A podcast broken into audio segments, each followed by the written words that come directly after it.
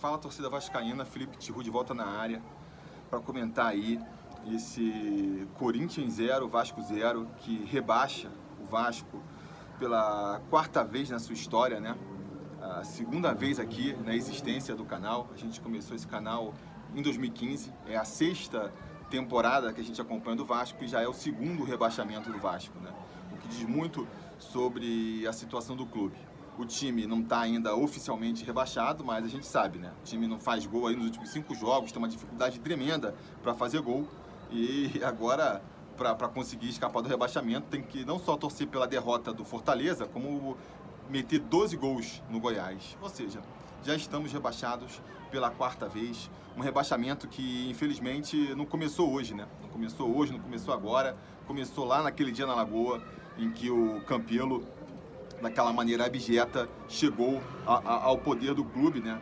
É, com o apoio de muitos que hoje estão aí mais uma vez tumultuando e, e dizendo que, que o Vasco está errado e tudo mais, né? É, enfim, é aquela coisa que começa errado, termina errado, né, cara? E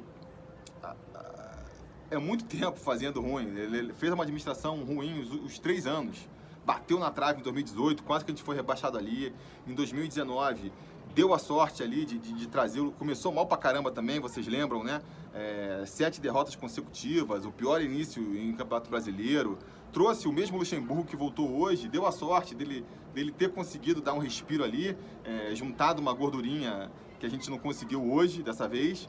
E, e, aí conseguiu se livrar com uma certa tranquilidade. Mas no final do, jogo, do campeonato, vocês se lembram bem, já, já não era mais também o mesmo Vasco, já era um Vasco claudicante. Então, assim, foi na conta do chá também, né? Foi na conta do chá. E dessa vez, cara, é... foi por pouco, né? A gente pode se lamentar aí, é... a derrota, duas derrotas por Curitiba, enfim, vão ter vários jogos que a gente vai poder pegar aí para se lamentar. É, um campeonato fraco tecnicamente, que não, não, seria difícil do Vasco escapar, e ainda assim caímos, né? Ainda assim caímos.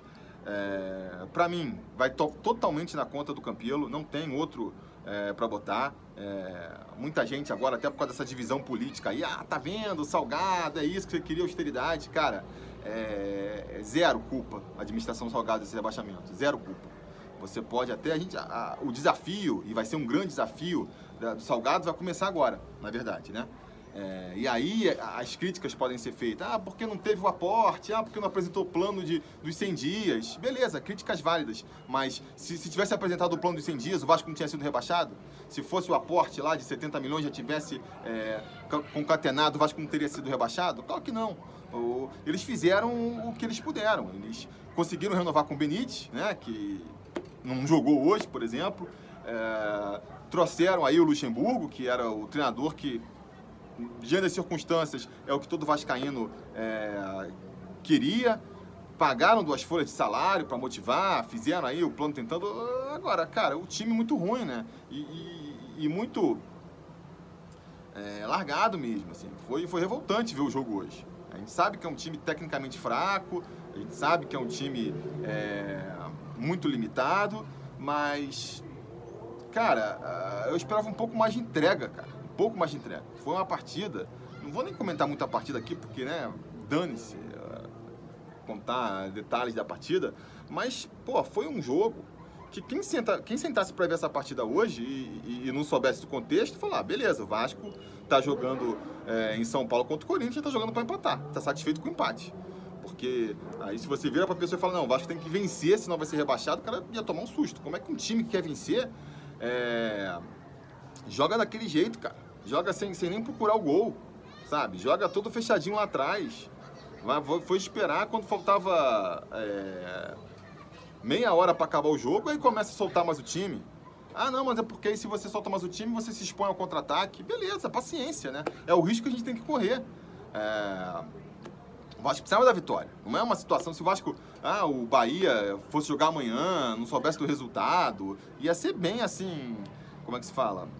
É, inconsequente até, eu diria, jogar pelo empate, contando que o Bahia fosse empatar, mas ainda seria mais justificável. Mas a gente já sabia que o Bahia tinha vencido, a gente sabia que precisava vencer para continuar é, tendo chances. E o time não mostrou zero sangue, cara, zero sangue. É, é, é impressionante. Eu, como a grande maioria da torcida, já estava meio que se conformando com, com o rebaixamento, sabia que a vitória era muito difícil, mas mesmo assim, foi revoltante ver esse jogo hoje, né, cara? Um, um time sem sangue, um time, cara, que, porra.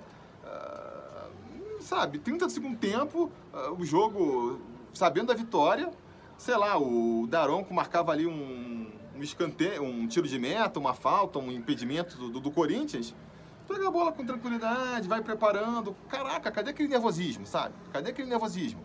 É... E isso, desde o começo do jogo dá pra falar. Ah, porque assim, ah, um jogo em que o Vasco tem que vencer, insisto. O Vasco precisava dessa vitória a qualquer custo. Você não viu o Vasco fazendo uma coisa que qualquer time faz hoje em dia, que é marcar em cima do adversário, não deixar sair. Bota um homem marcando lá o, o, o goleiro no tiro de meta, outros dois marcando, marcando apertado mesmo, os volantes, para tentar um chutão, tentar recuperar a bola no campo de ataque. A gente não viu isso. Não viu isso, né? Então, assim, um elenco completamente entregue, completamente entregue. É, muito triste, muito triste mesmo, essa situação de rebaixamento do Vasco. É, e agora, cara, assim, que nem eu digo, que nem eu disse, eu eximo a, a administração Salgado de culpa nesse rebaixamento mas a bomba que vai cair no colo deles agora é uma bomba muito grande. É uma bomba muito grande. Uma administração que pretende reestruturar financeiramente o clube. Começar o seu trabalho com o Vasco na segunda divisão, uma segunda divisão que vai ser especialmente complicada, né? Por conta da pandemia, que deve continuar aí por um bom tempo, pelo menos ainda nesse ano. Ah, por conta dos adversários, né? E por conta de uma coisa que a gente já sabia antes, que é a questão aí do, da, da queda financeira. Né? O Vasco ganha na primeira divisão cerca de 60 milhões de reais. Com a queda, ele pode optar por ganhar 6 milhões, né? que, que é o padrão, então já seria uma queda aí, ó, de, de 10 vezes menos, né? É, ou então parece que se pegar o dinheiro do pay-per-view pode ganhar um pouco mais, mas é pouca coisa a mais também, né? É um, aí vai ser um dinheiro meio flutuante. É, então vamos ter uma queda de orçamento braba, deve ter queda de, de sócio-torcedor, que é natural, do, do, descontentamento. Ainda tem aí é, uns caras que se dizem vascaíno propondo boicote para piorar ainda mais as coisas, né? É... Então tem essa questão da torcida dividida que vai ser mais uma coisa que vai atrapalhar. Tem a, o fato de que a gente, que nem eu disse, a, a pandemia deve ocorrer por mais um tempo. Aí na, na, quando que vai voltar a ter público nos estádios? dá pra, não dá para ter uma previsão. Pode ser que a gente chegue no final do próximo campeonato sem público nos estádios, que é uma coisa que poderia fazer diferença, né? O Vasco conseguir é, atrair público, encher os estádios, até servir, né? O, a gente sabe que, que o ingresso para o estádio é uma maneira de você atrair o sócio torcedor. Não vai ter também esse financiamento, né? Vai ter o próprio desgaste da torcida. Muita gente é, que vai se afastar do Vasco naturalmente. É, então, e a dificuldade que vai ser essa Série B com Cruzeiro, Botafogo, Curitiba, Vitória, Ponte Preta, é, Guarani, vários times tradicionais, né? É, Goiás também, provavelmente, brigando para para voltar para a primeira divisão. Então, assim, é, corre o risco de, de, de, não conseguir subir, né? Porque a gente... A, a, o Vasco não é que ele está num ciclo que ele não consegue sair de rebaixamento. Ele, a cada novo rebaixamento, ele vai piorando, né?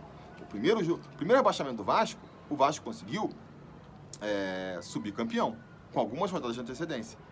No segundo rebaixamento, já não conseguimos subir campeões, subimos no terceiro lugar e só conseguimos matematicamente o acesso na penúltima rodada da Série B. No terceiro rebaixamento, a gente subiu de novo só em terceiro lugar e só conseguiu garantir o acesso na última rodada da Série B. Agora a gente vai rebaixado pela quarta vez e pela primeira vez a gente consegue, não consegue nem chegar na última rodada é, ainda com esperanças, né?